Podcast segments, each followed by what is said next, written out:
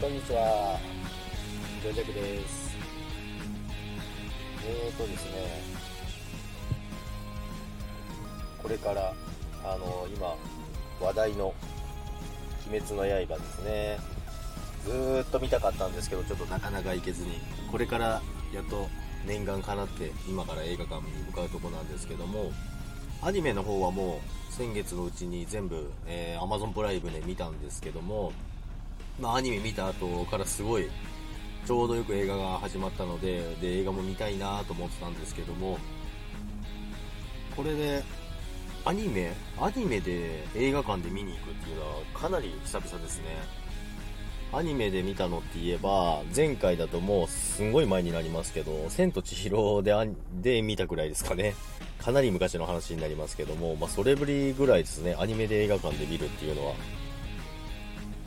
まあ本当にすごいいい映画だって聞いてますし、なんか皆さんすごい感動して泣いちゃうって。で、言った人からもなんか絶対泣くよって言われるんですけども、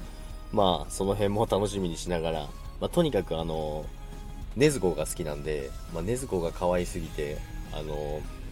それを見るのも楽しみなんですけども、まあ、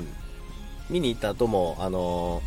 ネタバレがない程度には配信したいかなと思ってますので、えー、お楽しみにしていただければ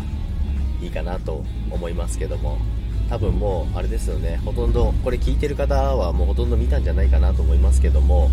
今頃っていう人の方が多い多いんじゃないですかね。もういろんな記録塗り替えてすごいですもんね。興行収入もそうですけどもその辺の記録全部塗り替えてるんでもう相当な人気ですもんね。まあその人気にまんまとハマって私も、えー、これから見に行きたいと思いますのであのまたレビューしたいと思いますので、えー、よろしくお願いします。それではまた皆さんさよなら。